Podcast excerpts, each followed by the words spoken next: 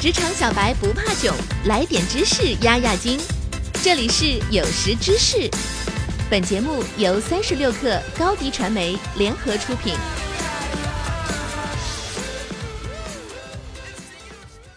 该不该去知名大公司工作？这个问题其实根本就不关键，知道去知名大公司能得到什么才是关键。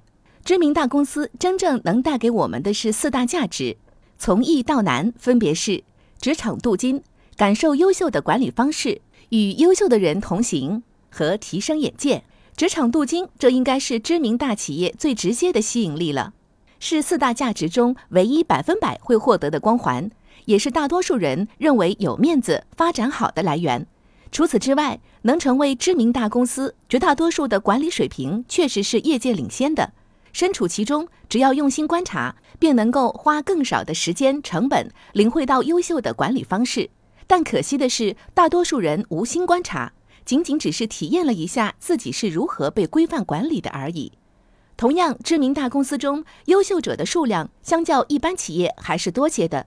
因此，你有更多的机会与他们共事，也就有了更多可能学习到优秀的思维方式、工作方式等。而且，如果你自己也足够有能力的话，还可以积累一定的优秀人脉。最后，眼界是知名大公司能带给一个人最内在的价值了。我们经常会问，一个出身于社会高级阶层家庭的小孩，相较于一般阶层，到底有何优势？其实，最核心的优势就是眼界。眼界决定了一个人的格局和高度。